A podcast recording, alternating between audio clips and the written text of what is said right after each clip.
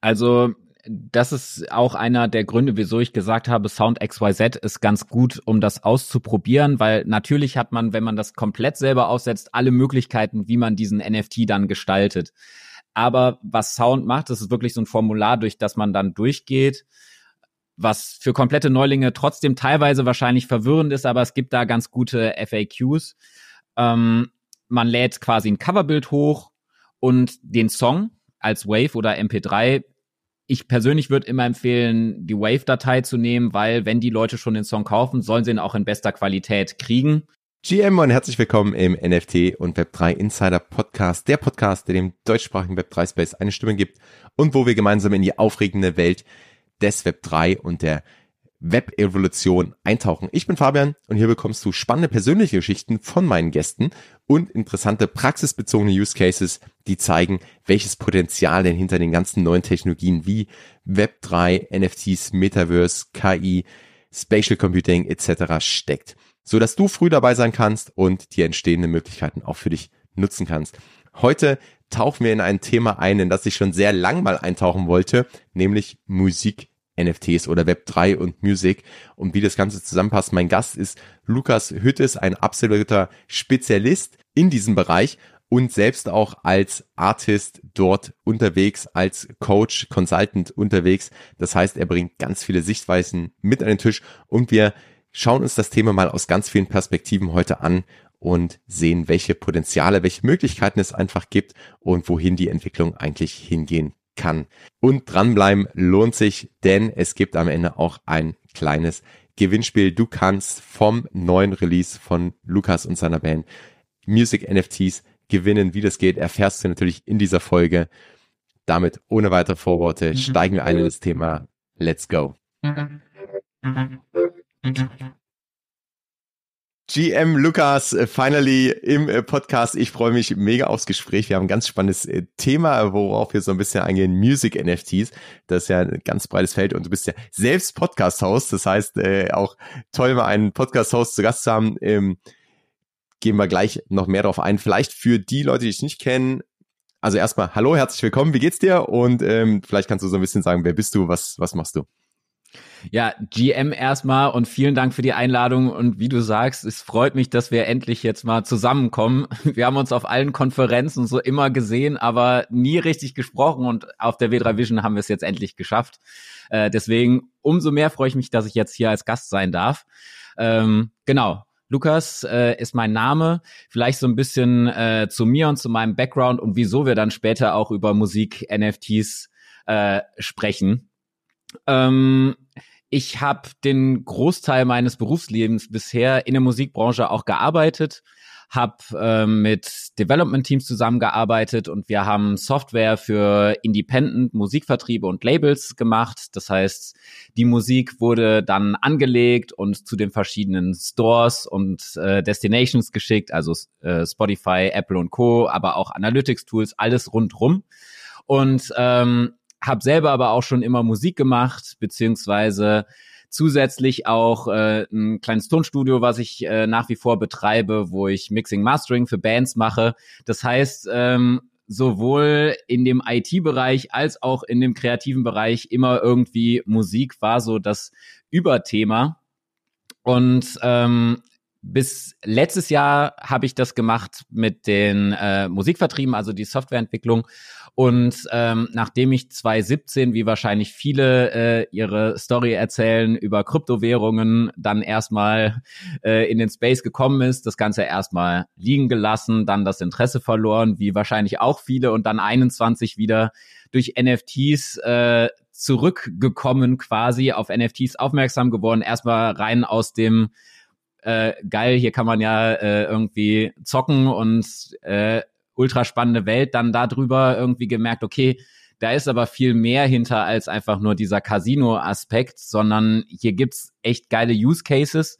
Und dann habe ich mich letztes Jahr dazu entschieden, mich in dem Bereich selbstständig zu machen und eine Beratung auch in dem Bereich zu machen. Und das ist das, was ich jetzt hauptsächlich mache, tatsächlich ähm, Workshops anbieten zu Web3-Themen, NFTs, ähm, generell für Musiklabels, Vertriebe, aber auch breiter gefächert für Kreative und auch generell für Firmen, wo ich dann Konzepte entwickle oder auch begleite quasi die Umsetzung von diesen Konzepten, die wir gemeinsam oder die von Ihnen vorher entwickelt wurden. Das so ganz grob, wer ich bin und wo ich herkomme. Cool, ich glaube, da haben wir ganz viele spannende Touchpoints, wo wir tiefer reingehen können. Und äh, ich finde es auch super spannend, diesen, diesen Background, den du mitbringst und wie sich das im Web 3 eigentlich dann ausdrückt, ne, was da passiert. Und ich glaube, da kannst du nochmal eine ganz eigene Sicht reinbringen. Und das ist ja gerade das Spannende. Und ja, wie du sagst, wir haben uns so oft auf Konferenzen. Man muss auch sagen, du hast natürlich ein cooles Branding auch. Äh, wer jetzt auf YouTube zuschaut, der sieht's, wer nur hört, leider nicht. Aber man erkennt dich auf jeden Fall an den blauen Haaren. Und äh, das ist schon mal mega cool.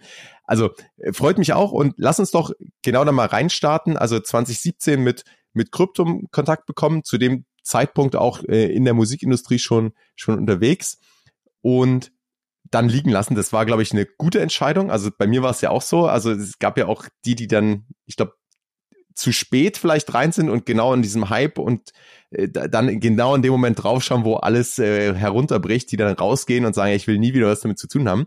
Ähm, bei uns beiden war es war so, wir haben dann eigentlich liegen lassen, haben gesehen, hey, es geht wieder bergauf äh, und dann irgendwie so bei, bei NFCs, zumindest auch bei mir, das Potenzial entdeckt, dass da eigentlich mehr ist als nur diese ich sag mal, nur Spekulation oder nur Kryptowährung, ne? Wann war so der Moment, wo du, wo du gemerkt hast, hey, das, das wird auch einen Einfluss haben oder es kann Einfluss haben auf die, die Musikbranche, auf die Musikindustrie, auf die Musik generell? Also da gibt's ja, da gehen wir gleich noch ein bisschen drauf ein, die verschiedensten Möglichkeiten. Oder vielleicht, was waren diese auch für dich? Also wo hast du gedacht, hey, da kann ich ja irgendwie das, was ich was ich mein ganzes Leben schon mache, so Musik als Kreativer oder was ich auch beruflich mache, wie, wie kann ich, das kann ich da einbringen, das kann ich verknüpfen. Wo gab es da so einen Moment oder gab es so nach und nach die, die Erkenntnisse? Ich glaube, das war wahrscheinlich so ein ähm, schleichender Prozess mit so verschiedenen Punkten, die dafür gesorgt haben. Ich weiß auf jeden Fall, dass eins der Schlüsselerlebnisse die NFT NYC 2000, oh, wann war die? 21, 22. Auf jeden Fall NFT NYC war und da nochmal vor Ort zu sehen, war krass, was hier alles in verschiedenen Tracks und so ähm, tatsächlich passiert, was für Use Cases hier dargestellt werden. Äh, ich glaube, das war so der finale Punkt und davor immer wieder schon irgendwie ähm, Berührungspunkte mit Leuten, die gesagt haben, hey, wir bauen hier eine Plattform äh, im Musikbereich auch, aber generell auch dass, dass wir halt einfach die Möglichkeit haben, mit NFTs jetzt Zertifikate so in ganz simpler Form jetzt in die digitale Welt zu bringen. Wir können jetzt Eigentum wirklich nachweisen und Eigentum ist halt auch in der Musikbranche unter anderem auch immer Thema. Wer ist, wer ist derjenige, der das geschaffen hat oder auch auf Fanseite. Ich besitze hier was und ich war einer der ersten, der was von diesem Artist besessen hat. Also da gibt's so ganz viele verschiedene Berührungspunkte, die dann wahrscheinlich nach und nach dafür gesorgt haben, dass da immer mehr irgendwie ich hooked war und geblieben bin bis heute. Das so der Weg in das äh, Rabbit Hole, wie man immer so schön sagt, ne, in den Kaninchenbaum, wo man sich vorgräbt und immer mehr interessante wie Punkte entdeckt. Und ich glaube, also ein Punkt, der, der ganz oft genannt wird, ist auch wirklich dieses, ich kann jetzt direkt, also eine Band kann beispielsweise direkt zu den Fans äh, Kontakt aufnehmen oder kann die Fans direkt beteiligen. Und andersrum, die Fans, die von Anfang an dabei waren, die haben jetzt auch diesen, diesen Nachweis. Die haben vielleicht das digitale Eigentum von der ersten äh, Platte, ne, oder von das erste Konzertticket und äh, das auch nachweisbar. Und vielleicht kann man basierend darauf dann auch zukünftig was machen, wo ich sage, hey, wer mich vor 15 Jahren unterstützt hat, der kommt jetzt beim Jubiläumskonzert in irgendwie äh, Front Row und so. Ähm, kannst du vielleicht, bevor man da ein bisschen tiefer reingehen, was es da noch so gibt und, und was du so siehst, uns vielleicht nochmal so ein bisschen mitnehmen, wie das eigentlich das, das Musikbusiness klassischerweise funktioniert. Ich meine, da hat sich auch viel getan, ne? gerade mit, mit Streaming, aber so, wenn ich heute ähm, eine, eine Band bin und sage, hey, ich möchte, ich möchte von der Musik vielleicht auch leben, ähm, wie läuft das, was, was tue ich denn eigentlich und wo sind da vielleicht auch Potenziale, wo du sagst, hey, schau mal, da sind so Ansatzpunkte von äh, Web3, von NFTs, die, die helfen dir das Ganze anders zu machen und dich vielleicht auch da differenziert aufzustellen, auch wenn du zum Beispiel mit deinen Kunden arbeitest. Ja, ähm, genau, das ist vielleicht ein ganz guter Punkt, einmal zu sagen, wie sieht's aktuell aus.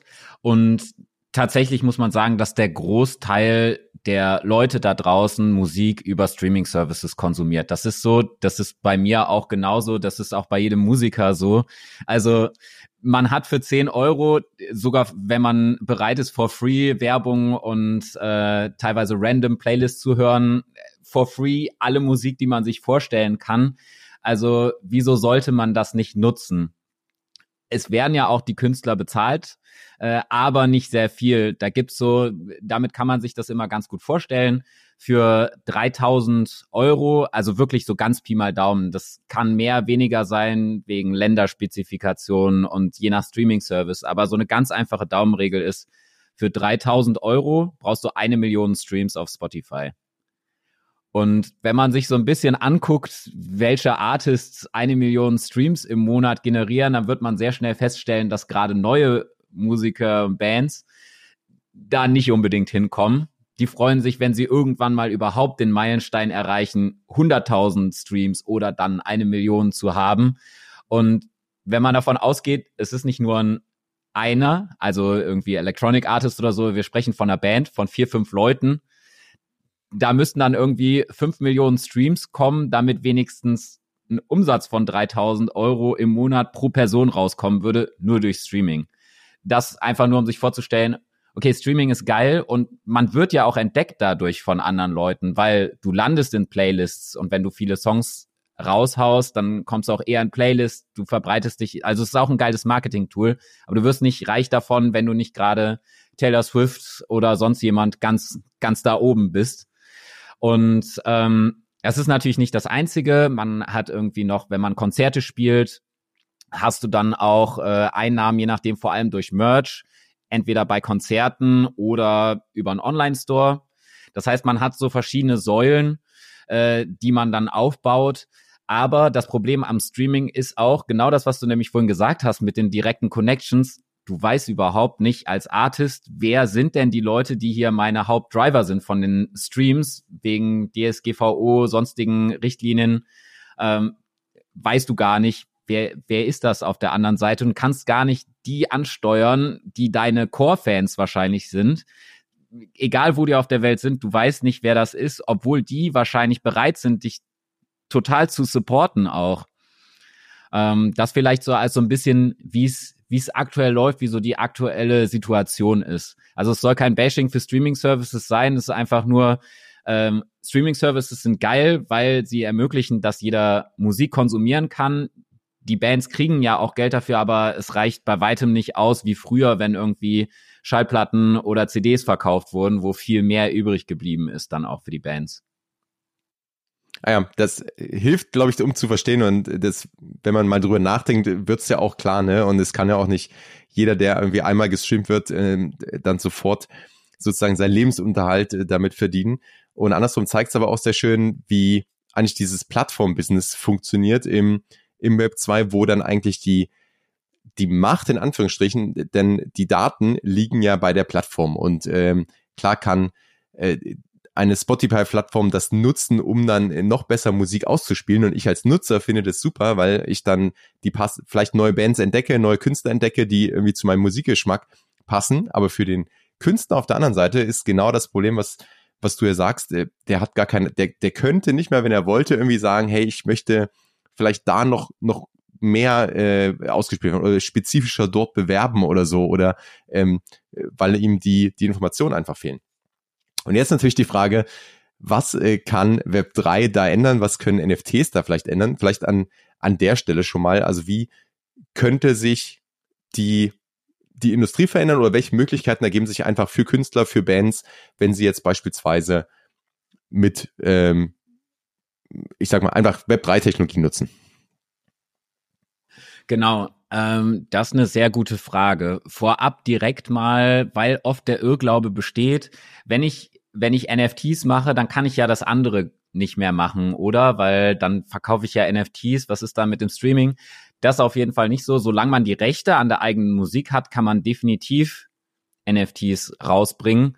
Ähm, und wenn man ein Label hat, sollte man das mit dem Label klären, weil das auch für viele noch Neuland ist und man nicht so genau weiß, so wie ist da die Konstellation jetzt? Ist das jetzt Musikverkauf? Ist das im Vertrag geregelt mit dem Label? Auf jeden Fall immer Rücksprache halten, dann bevor man da auf eigene Faust direkt loslegt und später Ärger kriegt. Aber das ist auf jeden Fall möglich.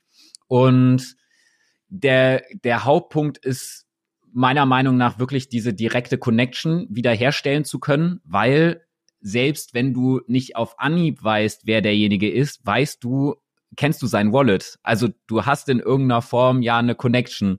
Je nachdem, wenn das, äh, wenn wir auf Dauer dahin kommen, dass Musiksammler ihre eigenen Wallets haben, dann siehst du je nachdem sogar, welche anderen Artists die hören, kannst mit denen zusammen Kollaborationen machen.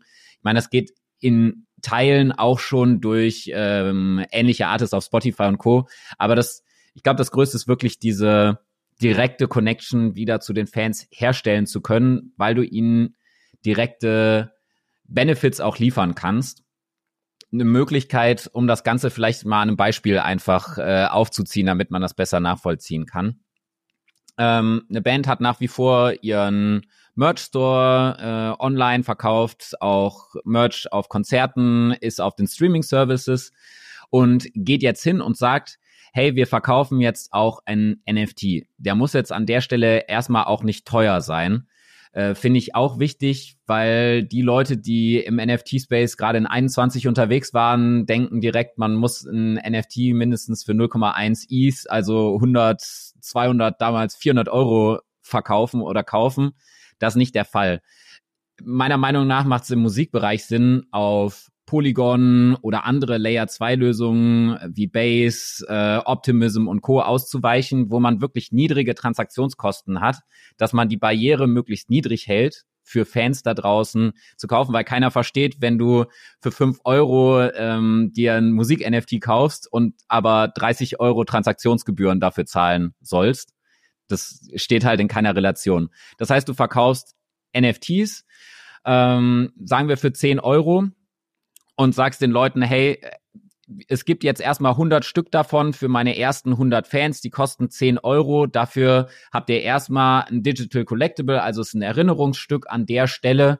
Und äh, ihr habt eine Erinnerung, dass ihr uns ganz am Anfang supportet habt, wie eine Art Crowdfunding fast, weil der Nachteil an Spotify und Co. ist, dauert meistens drei bis sechs Monate, bis man auch ausgezahlt wird für das, was drei bis sechs Monate davor war. Und hier hast du dann so ein Frontloading, also die Einnahmen kommen direkt und nicht erst später.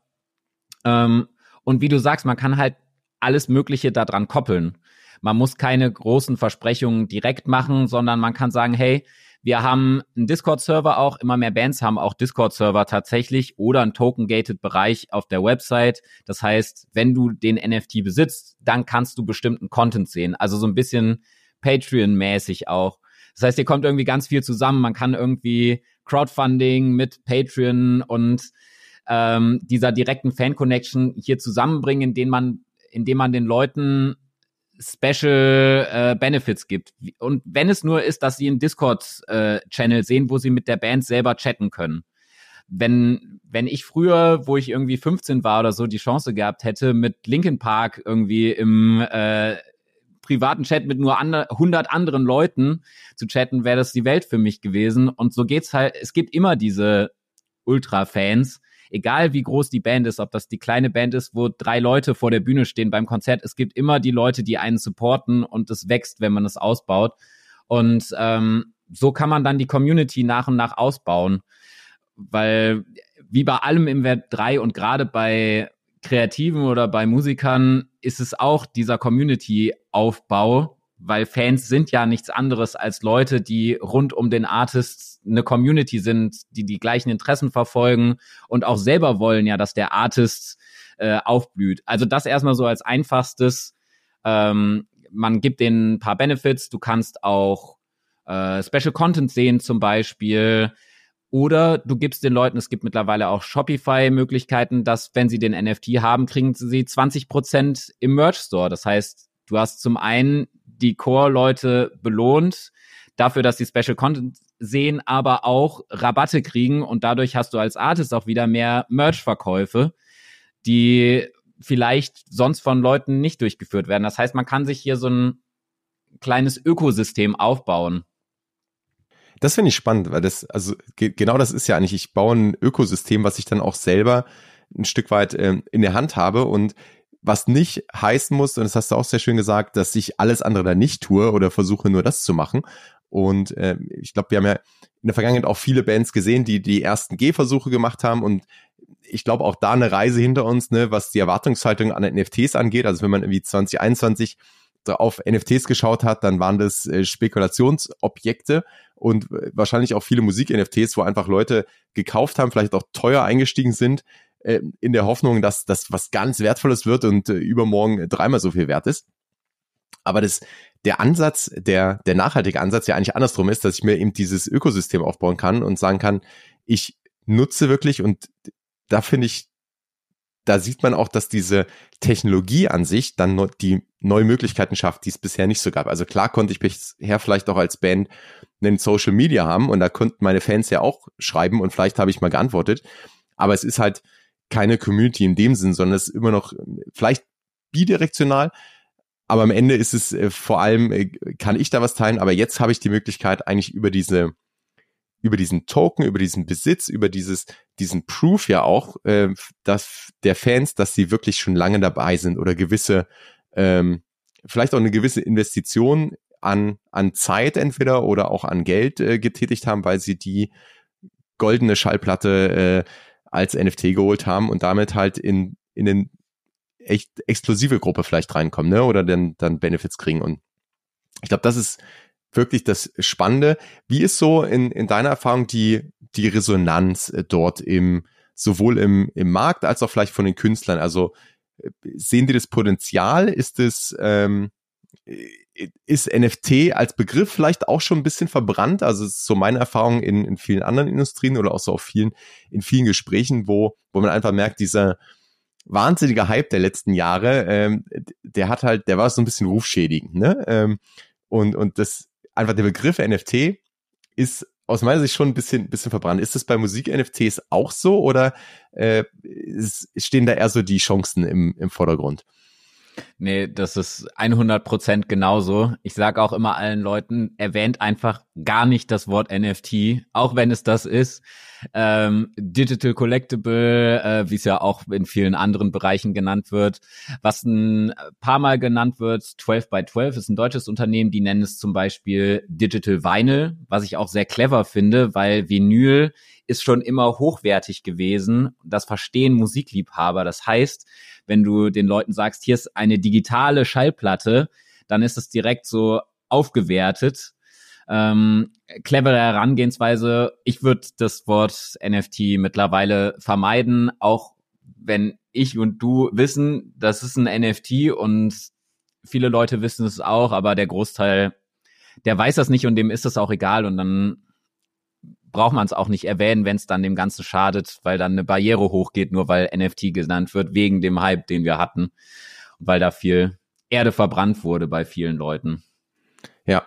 Ja, ich glaube, also im Gaming-Bereich gibt's gibt's ja ähnliches. Ähm, und von daher, aber ich, ich glaube auch am Ende des Tages ist, und, und vielleicht ein NFT kann ja auch ganz, ganz viel ermöglichen. Ne? Also wir haben jetzt ja äh, gerade schon, du hast ein paar Beispiele genannt, also es kann ja entweder kann es eine Community-Mitgliedschaft sozusagen sein, ne? Oder es kann ein, es kann ein Memberpass sein, es kann ein Ticket vielleicht zu einem Konzert sein, was, was gar nicht vielleicht mehr Utility oder mehr Nutzen hat, sondern es ist einfach das Ticket, aber ich habe es als digitalen, ähm, als digitales Erinnerungsstück. Oder es kann ein Musikstück sein, wo ich sage, das ist einfach, statt mir eine CD zu kaufen, habe ich jetzt halt, äh, weil ich den Künstler supporten will, äh, hole ich mir sozusagen einen, einen Song oder eine Platte.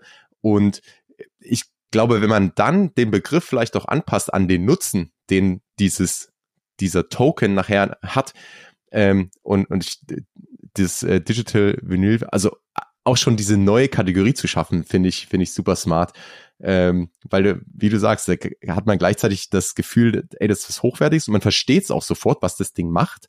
Ähm, und ist unabhängig davon, was eigentlich die, die Technologie ist. Also ich, ja, die, die gleiche Beobachtung habe ich auch.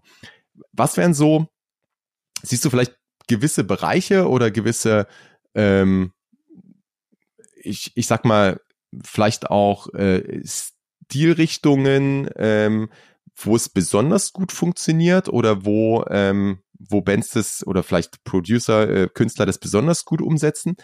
Oder ist es ähm, erstmal allgemein und man muss nachher schauen, wie möchte die der jeweilige Künstler, die jeweilige Band sich aufstellen?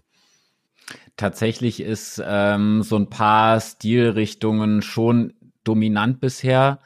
Ähm, Singer-Songwriter zum Beispiel gibt's sehr viele, weil da der Vorteil ist, du kannst auch super easy mal ein Zoom-Konzert machen. Du setzt dich mit deiner Akustikgitarre vor die Webcam und äh, machst ein Holder-Only-Konzert, was für die Holder ja super geil ist.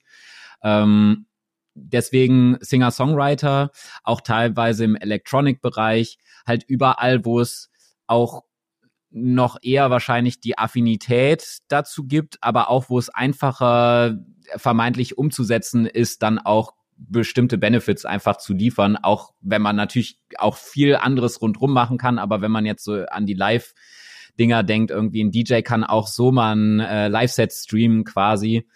Ähm, die Singer-Songwriter können sowas machen. Also ich würde sagen, Singer-Songwriter, Elektro, auch Hip-Hop so ein bisschen, die Bereiche sind noch am meisten vertreten, aber es macht, macht Sinn in allen Musikrichtungen, das, das anzuwenden. Und du hast halt, wie, genau wie du sagst, verschiedenste Anwendungsmöglichkeiten. Und das ist ja auch das Geile, wenn du ursprünglich den Token hast, kannst du ja auch sagen, hey, für die Tour dann, wenn die Band irgendwann gewachsen ist, die Leute, die damals supportet haben, die haben immer Vorverkaufsrecht auf die Tour, weil ich weiß, dass die Leute, diese, die diese Token haben, das sind meine absoluten Fans und die sollen für mich immer Vorrang haben. Das gibt dann dem Token wieder Wert.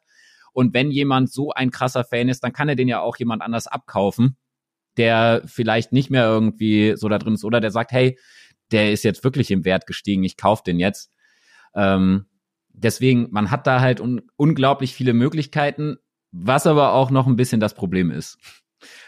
Das, das merke ich nämlich bei, äh, bei vielen Bands oder Musikern ist noch, die, die Barrieren sind noch zu viel. Man, man blickt noch nicht so ganz, was kann ich da jetzt machen? Wie gehe ich das an? Du brauchst bei vielen Plattformen immer noch äh, irgendwie selber musst du erstmal ein Wallet erstellt haben, du musst Kryptowährungen haben. Das ist für Web3 Natives oder Leute, die sich damit auseinandersetzen, kein Thema, aber für 99 Prozent der Leute außerhalb von diesem Space halt schon. Und dann ist es eine Barriere, wenn du als Artist auch sagen musst, hey, hier meine Fans, ich habe jetzt hier Digital Collectibles, die könnt ihr kaufen, indem ihr euch ein Wallet aufsetzt. Dann kauft ihr euch, mittlerweile geht's ja zumindest über Metamask mit der Kreditkarte, kauft ihr euch folgende Kryptowährung und dann zahlt ihr noch Transaktionsgebühren und müsst ihr durch so ein paar Dialoge klicken und dann habt ihr den NFT, der euch Benefits bringt. Das ist halt noch zu kompliziert. Also in der Theorie klingt das alles super geil, aber es gibt noch zu viele Barrieren, dass es so richtig, richtig geil und easy to use ist für beide Seiten das beschreibt eigentlich sehr schön den, den, den Stand des äh, ganzen Spaces, würde ich mal sagen, weil genau das Problem haben wir heute. Und das, es gibt die Leute, die, ja, die, die Web3 Natives, die sind da drin, die wollen das auch und die, die möchten es genau so oder auch die auf der einen Seite, die dann sehr dezentral aufgestellt sind und das schon ähm, auch aus einer gewissen Überzeugung tun. Und dann äh, gibt's halt den, den Otto Normalverbraucher, der äh, wie du sagst, der da keine, also das, wo das einfach wahnsinnige technische Hürden sind, bis der das mal tun kann. Und selbst wenn ich super Fan einer Band bin, steige ich vielleicht irgendwann diesen Prozess aus, weil das äh, ja auch aufwendig ist, ne, weil das Zeit kostet, weil das man muss irgendwie das Grundverständnis dann irgendwie haben. Und wir sehen ja so, ich in den letzten Monaten eigentlich diese Tendenz wirklich dahin, dass es ähm, dahin geht, das viel einfacher zu gestalten, ne? dass diese ganzen Prozesse, dass die, die Vorteile der Technologie bestehen, wo ich genau solche Use Cases abbilden kann, wie du gesagt hast, dass ich diese Token ausgebe, dass ich darauf aufbauen kann, dass ich sagen kann, hey, die kriegen Vorverkaufsrecht, ähm, also dass ich wirklich dieses, mir dieses Ökosystem aufbaue, aber gleichzeitig diese Hürde rausgenommen wird, äh, am Anfang diesen, das Ganze erstmal aufzusetzen, sondern dass jetzt einfach dann Plattformen kommen, Dienstleister kommen, wo ich sage, hey, äh, da wird im Hintergrund schon eine Wallet erstellt und wenn du irgendwann eine eigene hast oder wenn wir mal irgendwie ein paar Jahre weiter sind, ist für jeden völlig normal ist, so ein Klick zur Wallet, ähm, dann, dann kannst du dir dein NFT darüber ziehen, aber bis dahin hast du es halt, äh, äh, ist sozusagen das nicht voll dezentralisiert, äh, aber du kannst halt in die Vorteile, du kannst die Vorteile trotzdem nutzen.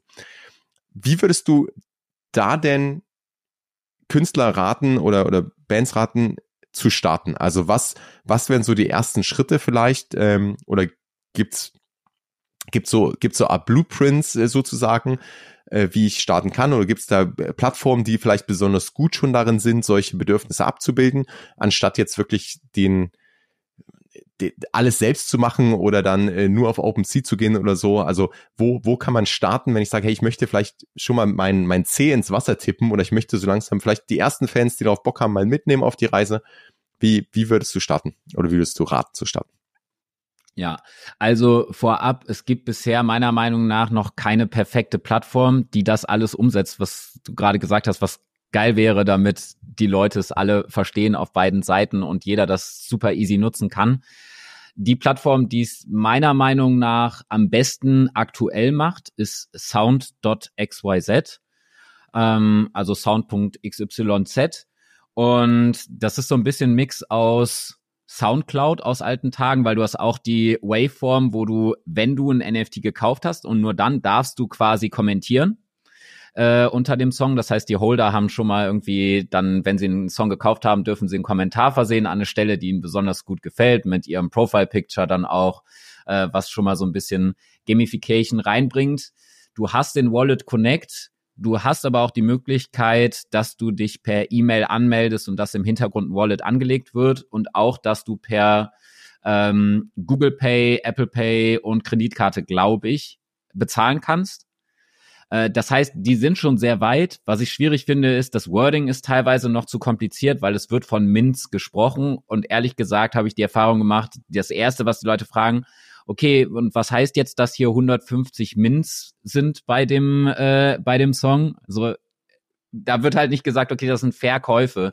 Also die sind trotzdem noch zu nah an dem ganzen Wording. Überall, die Preise werden auch in ETH angegeben. Es ist auf Optimism, was schon mal gut ist, weil es eine Layer 2 Lösung ist, wie wir gesagt haben. Das heißt, ähm, Sound XYZ, die sind jetzt seit ein, zwei Wochen, äh, ein, zwei Monaten, glaube ich, komplett offen. Das heißt, jeder kann sich auch da einen Account machen. Und das wäre, glaube ich, so meine Empfehlung, aktuell das zu machen. Man kann sich da anmelden als Artist. Man muss dann Twitter slash X und Instagram Profile angeben, weil die noch wirklich auch da durchgehen und nur Real Artists reinlassen. Also Leute, die auch wirklich Musikerinnen, Bands sind.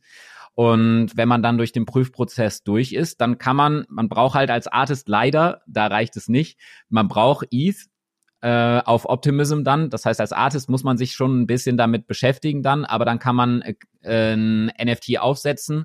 Und meine Empfehlung wäre, das einfach auszuprobieren und wirklich da mal einen Song zu machen. Man kann das als Open Edition für eine bestimmte Zeit oder auch als limitierte Edition machen für einen niedrigen Preis. Ich habe das ähm, jetzt mit ein, zwei Artists gemacht. Wir haben es auch für die eigene Band gemacht. Und äh, da den Preis explizit erstmal für bekannte und Communities, irgendwie nahe Communities, andere Musiker, die man kennt, für 30 Cent plus Gebühr war das dann, weil es immer noch eine kleine Fee von der Plattform gibt, unter ein Euro pro NFT. Das heißt, erstmal dafür sorgen, dass man einfach eine Community aufbaut, auch in diesem Space. Dann ähm, landet man vielleicht in den Viral Charts auf der Plattform, was wir dann geschafft haben. Und dann ist man auf einmal bei ganz vielen neuen Augen, die einen sehen. Und auch im Public Sale war das dann für einen Dollar mit Gebühren dann irgendwie 1,40 oder so. Das heißt so ein bisschen wie früher, wenn man auf iTunes sich einen Song gekauft hat, Anfang der 2000er. Ähm, nur, dass man halt jetzt ein NFT mitkriegt, der einem vielleicht später irgendwelche Benefits bringen kann. Oder selbst wenn nicht, selbst wenn der Artist sich auflöst, wenn da keine großen Versprechungen gemacht wurden, ich weiß, hey, ich habe damals den Artist supported und wer weiß, vielleicht startet der Artist auch irgendwann durch und ich bin nach wie vor einer der ersten gewesen und ich habe den Proof auf der Blockchain, dass ich äh, der, der einer der ersten Supporter überhaupt gewesen bin. Also ich glaube, Sound XYZ wäre so mein Vorschlag. Es gibt auch noch einen ganz Teil andere Musikmarktplätze äh, da draußen, die man sich angucken kann. Natürlich geht's auch über OpenSea oder über eine andere äh, Plattform wie Haymond oder Manifold, wo, wo man dann aber ehrlich gesagt so in der Allgemeinheit untergeht. Meine Empfehlung wäre schon eher, wenn der Marktplatz, der Musikmarktplatz nicht krass kuratiert ist, so wie bei Sound XYZ, wo man jetzt reinkommt, aber wenn man ein Artist ist, da kommt ja jetzt jeder rein als Artist, ähm, macht das mehr Sinn, weil da halt auch nach Musikgenres äh, sortiert werden kann und da auch Musikfans eher da sind. Und es wird ja, kann ja trotzdem auf OpenSea gehandelt werden. Ne, weil es ist ja ein NFT, das heißt, er ist auf der Blockchain, das heißt, auch die normalen Marktplätze da draußen, äh, die Generalisten können die NFTs zeigen und die können auch da gehandelt werden. Das ist eigentlich ja der große Vorteil, ne? dass ich in diesem, dass da letztendlich ein Token auf der Blockchain ist und das ist äh, einzigartig, nichts anderes ist ja ein NFT. Und der ist jetzt aber, der kann da gehandelt werden, der, auf den kann ich basierend äh, dann äh, solche Token-gated äh, Webseiten anbieten oder Shops anbieten, wo ich sage, nur da gibt's dann eben die 20 Prozent oder das Vorverkaufsrecht oder nur damit bekomme ich eine entsprechende Discord-Rolle, dass ich in den in die exklusive Gruppe komme. Also das ist ja der der große Vorteil. Wie würdest du sagen, äh, wenn jetzt der meine Fans das das kaufen? Also ich äh, bringe jetzt sozusagen mal einen Song auf ähm, auf der Plattform oder auf irgendeiner Plattform raus als NFT heraus und jetzt kaufen meine Fans das. Wie worauf muss ich vielleicht achten bei beim, ich sag mal, Hörerlebnis für den, für den Fan, weil es ist natürlich jetzt was anderes, wir haben es vorhin gerade gesagt, es ist super einfach, ne? Ähm, irgendwie mit das, mit der äh, Player-App sozusagen habe ich Zugriff jederzeit überall auf, auf äh, jede Musik. Das ist jetzt ja anders, wenn ich da plötzlich ein NFT habe. Und äh, wenn das jetzt wirklich äh, sozusagen Song ist, kann ich den nur auf der Plattform abspielen? Kann ich den irgendwo, brauche ich bestimmte Player? Also wo, wo muss ich da vielleicht auch so ein bisschen drauf achten, wenn ich als, äh, als Artist sage, ich mache das jetzt und ich möchte, dass meine Fans auch eine coole Experience haben? Also das ist auch einer der Gründe, wieso ich gesagt habe, Sound XYZ ist ganz gut, um das auszuprobieren, weil natürlich hat man, wenn man das komplett selber aufsetzt, alle Möglichkeiten, wie man diesen NFT dann gestaltet. Aber was Sound macht, das ist wirklich so ein Formular, durch das man dann durchgeht, was für komplette Neulinge trotzdem teilweise wahrscheinlich verwirrend ist, aber es gibt da ganz gute FAQs. Ähm, man lädt quasi ein Coverbild hoch und den Song als Wave oder MP3. Ich persönlich würde immer empfehlen, die Wave-Datei zu nehmen, weil wenn die Leute schon den Song kaufen, sollen sie ihn auch in bester Qualität kriegen. Ähm, und was man dann machen kann, ist auch, man kann auch anklicken, die Leute können den Song downloaden. Das heißt, zum einen der NFT, wie er dann dargestellt wird, auch auf OpenSea und Co., ist das Coverbild mit einem kleinen Play-Button. Das heißt, man kann auch da direkt den abspielen, wenn man will ähm, würde ich auch jedem empfehlen, weil wenn die Leute den Song geil finden, dann werden die nicht immer auf OpenSea gehen und nur da hören, dass einem Streaming-Einnahmen verloren gehen, weil wenn die den Song geil finden, dann gehen die auf jeden Fall auf Spotify oder Apple Music und packen den da in ihre Playlist. Das heißt, es ist eigentlich nur ein Win, weil man einfach wieder mehr Augen auf die eigene Musik hat.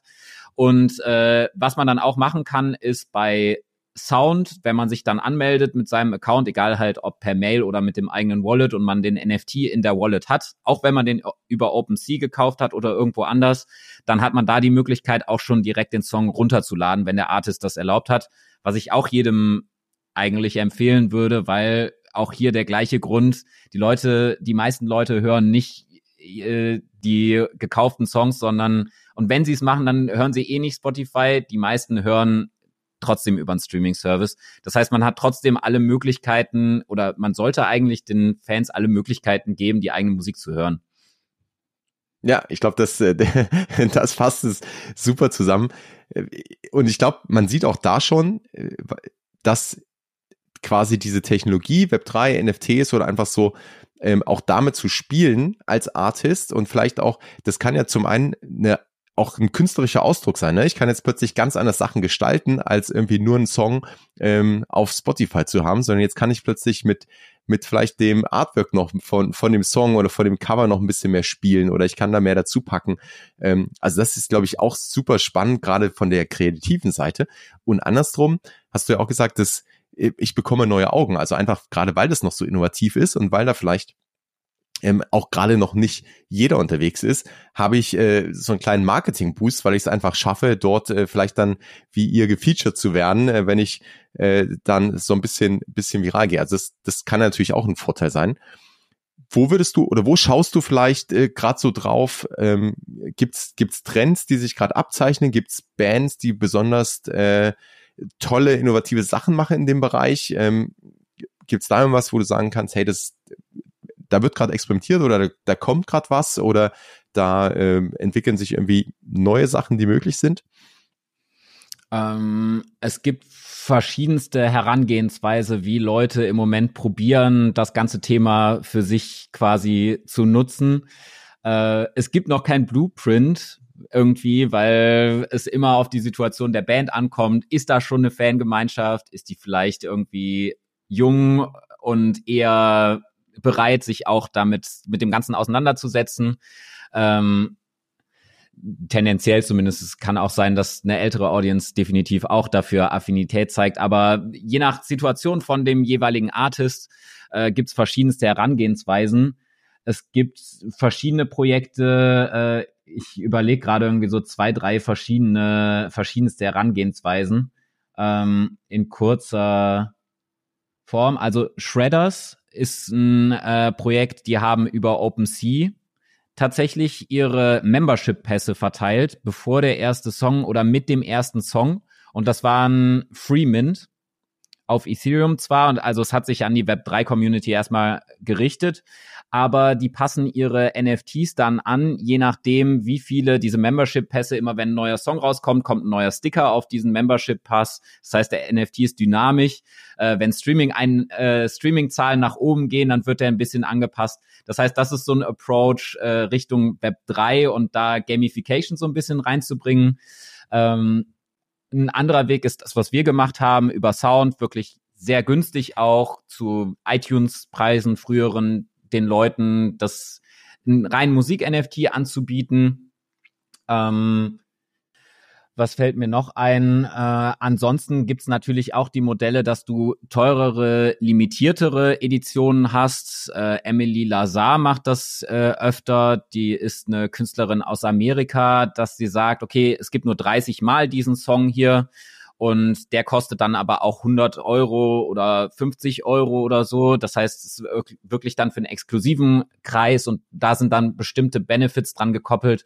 Also es gibt verschiedenste Herangehensweisen. Ich glaube aber wirklich, wenn jemand hier neu anfängt, würde ich ihm empfehlen, wirklich diese super easy Variante mal mit Sound XYZ äh, auszuprobieren. Wenn da Fragen sind, gerne auch an mich wenden.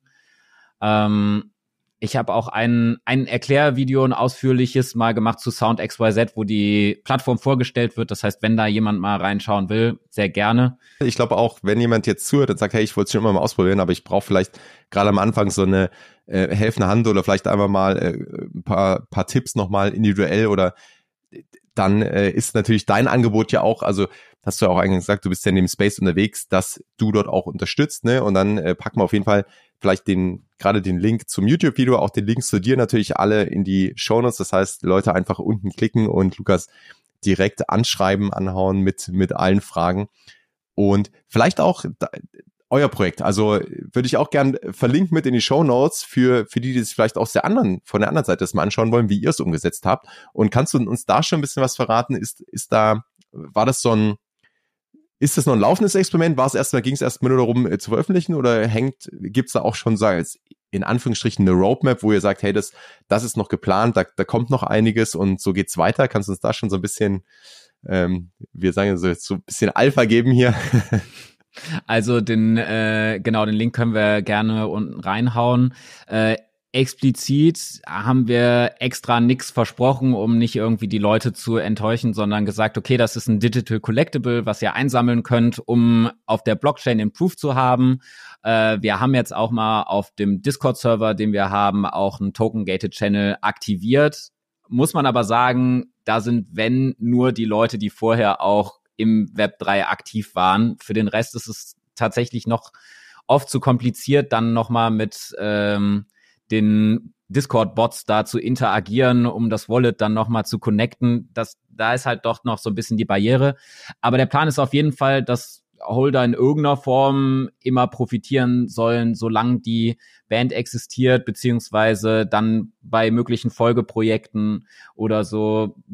Ich will nichts versprechen, aber ja, guckt es euch auf jeden Fall mal an. Wenn du Lust hast, wir können auch drei von den ähm, NFTs verlosen äh, für dein, unter deinen Hörerinnen. Sehr gerne. Dann machen wir doch einfach wieder den äh, PoApp-Bot live und das heißt, ähm, Ihr habt den Link unten in den Show Notes, klickt einmal drauf, beantwortet drei Fragen, äh, drei kurze, einfache Fragen zu der Folge und bekommt im Anschluss einen Link zu einem PowerApp zugeschickt und unter den PowerApp-Holdern werden wir dann äh, drei NFTs verlosen. Vielen Dank dafür auf jeden Fall. Und vielleicht noch der Vollständigkeit habe einfach, wie heißt die Band? Und vielleicht kannst du so ein paar Links einfach noch droppen, wo man dich findet, wo man die Kollektion findet, wo man auch euren Podcast findet, dass man jetzt wirklich ein paar Anlaufstellen hat. Also wie gesagt, die, die Links sind natürlich unverlinkt, aber dann hat man es auch nochmal, hat man es noch einmal gehört. Genau, sehr gut. Also äh, die Band heißt Contrast und das Release war, wie gesagt, über Sound.xyz. Das ist auch ähm, langfristig offen. Der Preis bei Sound XYZ, da gibt es auch das Modell, dass man wie bei iTunes quasi den Song einfach dauerhaft kaufen kann. Der steigt nur im Laufe der Zeit, umso mehr Leute den gekauft haben, damit quasi die Early Supporter auch belohnt werden an der Stelle. Finde ich eigentlich auch eine ganz coole Variante äh, für beide Seiten quasi. Ähm, ansonsten mich einfach unter lukashüttes.de oder auch auf allen Social Media Plattformen, die ja auch verlinkt sind, aber auch immer unter lukashüttes einfach. Und der Podcast, den mache ich zusammen mit dem Chris Videowild, da ist Digital Punks und da geht's wirklich um Musik im Web 3, ähm, rund um NFTs, alles bisschen AI mit reingestreut, mittlerweile auch natürlich, äh, aber alles rein auf den Musikbereich wirklich. In den ersten Folgen haben wir tatsächlich auch nochmal so einen Überblick gemacht über den Musik-NFT-Space und auch ein paar verschiedene Marktplätze vorgestellt. Das heißt, äh, da vielleicht unter Digital Punks, der Musikpodcast, einfach äh, reinhören. Äh, und ich glaube, das war alles. Ich habe vielleicht noch eine letzte Side Note zu den Beteiligungen bei Streaming-Einnahmen, die kursieren auch bei NFTs. Vielleicht noch als letzte extra Note, wenn es okay ist. Genau. Ähm, es hat nämlich ja Schlagzeilen gemacht, dass irgendwie Justin Bieber und auch Rihanna haben NFTs über Plattformen wie Royal oder AnotherBlock.io verkauft. Also nicht sie selber, sondern die Produzenten, die Anteile an den Streaming-Einnahmen haben. Und das finde ich generell eine coole Sache. Bits aus Deutschland, die machen das auch. Was ich nur schwierig finde, ist in den Fällen von Rihanna, Justin Bieber, es wird da oft so verkauft, dass die Leute, wenn sie dann den NFT haben und an den Streaming-Einnahmen beteiligt werden, das super schnell wieder drin haben und sogar nicht reich werden, aber da geil passives Einkommen haben. Da finde ich nur wichtig zu sagen, durch das, was wir am Anfang gesagt haben, bei Streaming, auch in den Größen, wenn man dann 0,001 Prozent von den Streaming-Einnahmen oder wie viel auch immer pro NFT bekommt, dann kriegt man in den meisten Fällen wenn überhaupt, nach ein paar Jahren das wieder raus, was man für den NFT bezahlt hat. Also man sollte das nicht so sehen, sondern eher als, ich habe den NFT gekauft und als coolen Benefit obendrauf kriege ich hier noch eine Beteiligung an den Streaming-Einnahmen, was mich als Fan noch näher am Artist äh, fühlen lässt, weil umso erfolgreicher der wird, ich krieg auch kleine Anteile da dran. Das finde ich nur wichtig nochmal zu sagen, wenn man sich damit auseinandersetzt, auch das Rechtliche ist da halt in, bei den Plattformen so noch nicht, ich glaube, es ist alles noch so ein bisschen Grauzone, deswegen war mir das wichtig, einfach nochmal zu sagen, sowohl für die Leute, die sich dann für die NFTs interessieren, als auch für die Artists, da einfach noch zu gucken. Und wenn man das machen will, dann an Plattformen im, Deu im deutschen Raum wahrscheinlich zu wenden, dass man da die da Expertise haben äh, und sich damit auseinanderzusetzen. Ja, ich glaube, da sieht man auch wieder dieses äh, der NFT als als Finanzinstrument, ne, als Asset, wo man einfach sagt, hey, das soll dann irgendwie eine Rendite abwerfen. Aber wir haben ja eigentlich äh, im, im ganzen Gespräch, es gibt ja viel mehr Vorteile, als das nur deswegen zu machen, sowohl für den Artist als auch für die Fans. Und ich glaube, das sollte vielleicht nicht der Hauptbeweggrund sein. Ist es vielleicht für den einen oder anderen oder dass man einfach spekuliert? Und klar, äh, ich könnte ja auch eine Art Talent Scout sein, ne? Also wenn ich wenn das Ökosystem weiter wächst und, und jede Band ähm, gibt in irgendeiner Form entweder Membership Token oder die, die ersten Releases als NFTs heraus. Und ich bin jemand, der solche immer aufspürt und dann steigen die im, im Wert vielleicht, weil die Band einfach bekannter wird und ich kann die dann verkaufen. Das könnte natürlich ein Use Case sein, aber ich glaube, die, der, der große der, der Magic happens eigentlich, wenn, wenn das andere zusammenkommt, wenn ich wirklich die wahren Fans mehr an mich binden kann als Artist, wenn ich die belohnen kann, wenn ich als wahrer Fan vielleicht einen besseren Zugang habe, also wenn diese Beziehung direkter wird und da so ein, so ein eigenes Ökosystem irgendwo entsteht.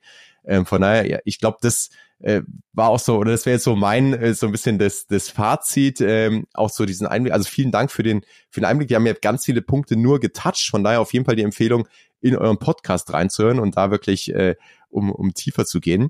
Vielen Dank für den ganzen Insights und ich gebe das letzte Wort trotzdem nochmal an dich und vielleicht hast du hast du auch noch ein Fazit oder vielleicht kannst du auch einfach oder magst eine eine Message, eine Frage, eine Anregung einfach so ähm, unseren Hörerinnen und Hörern mitgeben so aus aus deinem Mund nochmal. Yes, also erstmal danke, dass ich als Gast dabei sein durfte. Und ich finde, du hast es eigentlich perfekt zusammengefasst, äh, worüber wir gesprochen haben in der Episode. Vielleicht irgendwie als Anregung, egal ob ihr selber kreativ seid in irgendeiner Form und es muss nicht Musik sein oder einfach nur Fan, guckt euch die Plattformen an. Äh, ihr müsst ja auch nichts kaufen an der Stelle dann, sondern guckt euch die Plattformen an. Ähm, schaut mal, es gibt richtig geile, innovative Sachen da draußen, von denen beide Seiten profitieren können. Ähm, deswegen einfach die Empfehlung, probiert's aus. Was ich als, äh, als Vergleich immer mache, worüber die Leute schmunzeln, ist TikTok. Wenn du dich früh mit TikTok beschäftigt hast, dann hast du so einen krassen Boost bekommen damals. Äh, als noch alle anderen drüber geschmunzelt haben, dass es die App ist, wo nur rumgetanzt wird. Aber du hast, du wurdest so krass belohnt von der Plattform und so ist es jetzt auch. Du bist noch, wenn du damit neu startest, Early Adopter immer noch und kannst halt davon profitieren, dass einfach noch nicht viele andere das machen. Wenn es dann so einfach wird, dass jeder das machen kann, dann wird es auch jeder machen. Aber dann hast du schon Erfahrungen gesammelt. Also an der Stelle traut euch, das einfach auszuprobieren mal. Das ist ein super Schlusswort. Lukas, vielen, vielen Dank für die ganzen Insights und ich freue mich, wenn wir uns bald wiedersehen und dann noch, noch mehr sprechen. Und äh, wie gesagt, alle Links in den Show Notes unbedingt reinschauen. Ich glaube, da gibt es ganz, ganz viel zu entdecken. Bis zum nächsten Mal. Peace and out. Noch ein kurzes Schlusswort in eigener Sache. Wenn du im Bereich Web 3 und Metaverse auf dem Laufenden bleiben möchtest, dann abonniere den Web 3 Plus N Newsletter, denn dort bekommst du drei Tipps, Anregungen oder Gedanken von mir und das N, die News der Woche, also einfach in Bullet Points ganz knapp und knackig zusammengefasst, alles, was gerade passiert. Du bekommst einen Einblick hinter die Kulissen und hast so aktuelle Entwicklungen des Web 3 immer im Blick. Das Ganze direkt in deine Inbox, ohne 24-7 auf Twitter oder Discord aktiv sein zu müssen und damit in weniger als fünf Minuten pro Woche. Der Web3 plus N Newsletter, den Link findest du in den Show Notes und ja, wenn dir diese Folge gefallen hat, abonniere den Podcast, teile die Folge gerne mit Freunden oder auf Social Media und hinterlass eine Bewertung. Ich stecke sehr, sehr viel Energie und Herzblut in den Podcast und damit würdest du meinen Gästen und mir unglaublich weiterhelfen. Danke dafür. Bis zum nächsten Mal. Peace and out.